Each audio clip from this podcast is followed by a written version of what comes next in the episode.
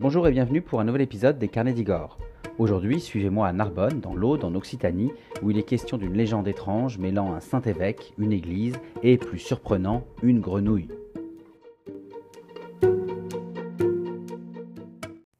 Vous connaissez certainement Narbonne. Première capitale de la Gaule romaine, c'est une ville riche d'une histoire séculaire et d'un patrimoine exceptionnel. Mais est-ce que vous connaissez la légende de la grenouille de Narbonne? Le petit batracien narbonnais en question aurait, paraît-il, aidé saint Paul à entrer dans la cité afin de permettre son évangélisation. Pour en savoir plus, suivez-moi dans la basilique Saint-Paul-Serge de la ville où la célèbre grenouille se cache encore aujourd'hui.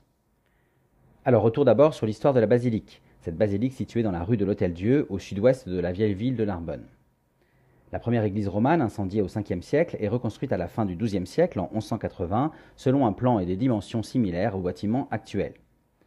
Détruit au début du XIIIe siècle, le chœur est rebâti à partir de 1224 à la demande de l'abbé Robaldus, et l'église bénéficie de nombreuses transformations, de la nef au transept jusqu'en 1265. L'église, désormais de style gothique méridional, aurait été élevée à l'endroit même où Paul, le premier évêque évangélisateur de Narbonne, serait inhumé. En réalité, on sait aujourd'hui que son tombeau y aurait seulement été transféré en 1244.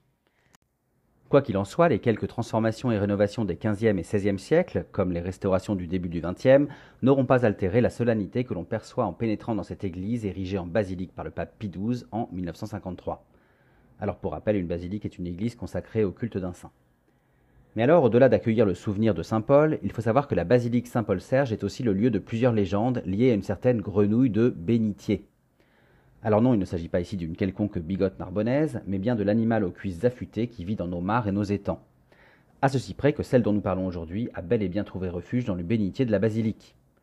Ainsi, si vous visitez Saint-Paul-Serge, vous verrez sûrement cette petite grenouille sculptée dans le marbre au fond du bénitier. Eh bien, cette grenouille, elle n'est pas là par hasard. Une première histoire raconte qu'elle aurait été pétrifiée ici parce qu'elle perturbait les offices à force de coassement incessant. Mais euh, cette jolie légende, enfin moins jolie pour la pauvre grenouille pétrifiée, eh bien cette légende en cache une autre bien plus mystique. Car l'histoire originelle est en réalité liée à celle de l'arrivée de saint Paul à Narbonne. Originaire de Rome, Paul fut envoyé dans la cité occitane pour évangéliser sa population, comme je vous le disais. Accostant à Bages, petit village charmant non loin de la ville, il est mal accueilli par les habitants qui, pour se jouer de lui, l'obligent à rouler un rocher dans l'étang et à monter dessus pour traverser l'étendue d'eau jusqu'à Narbonne. Évidemment, les habitants savent bien qu'un rocher ne peut que couler et que le saint évangélisateur ne peut lui que se ridiculiser. Pourtant, les événements vont prendre une tournure inattendue, une tournure toute mystique et à l'avantage de saint Paul. Tout d'abord, premier miracle, le rocher se met à flotter. Mais nouvel obstacle, les vents et les vagues se déchaînent et le futur évêque manque de mourir noyé. C'est alors qu'arrive le second miracle. Une grenouille aurait sauté sur le rocher et elle aurait habilement réussi à le diriger jusqu'à la berge, non loin de Narbonne. Paul serait donc arrivé à bon port et il aurait ainsi pu mener à bien sa mission, évangéliser la cité narbonnaise. La sculpture de l'église Saint-Paul-Serge rappellerait ainsi cette étonnante épopée, le bénitier jouant le rôle du rocher sur lequel s'était posée la fameuse grenouille navigatrice. Alors avant de finir, je vous propose une dernière anecdote à ce sujet. Si vous regardez bien la grenouille, vous verrez qu'il lui manque une patte. La légende raconte qu'elle aurait été cassée par un jeune compagnon tailleur de pierre.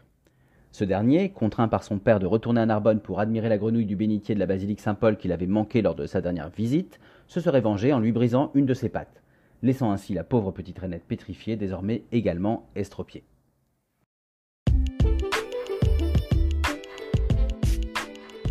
Voilà, j'espère que cette anecdote vous a plu. N'hésitez pas à visiter la basilique Saint-Paul-Serge pour saluer la grenouille du bénitier si vous passez par Narbonne. D'ailleurs, je vous encourage également à explorer plus largement cette ville que les amoureux d'histoire et de patrimoine ne peuvent qu'aimer. Et pour en savoir plus, je vous donne rendez-vous sur mon blog lescarnetsdigor.fr dans l'article dédié à ma visite de la cité occitane. Quoi qu'il en soit, je vous remercie aussi pour votre écoute et je vous invite donc à visiter mon blog pour retrouver l'article illustré concernant cette anecdote, mais aussi les visites de mes lieux historiques et culturels favoris à travers les articles et les podcasts dédiés. Enfin, vous pouvez aussi me suivre sur Facebook, Instagram, TikTok et YouTube pour retrouver toutes mes actualités en photo et en vidéo. Et je vous dis bien sûr à très bientôt pour d'autres aventures, d'autres anecdotes et d'autres visites.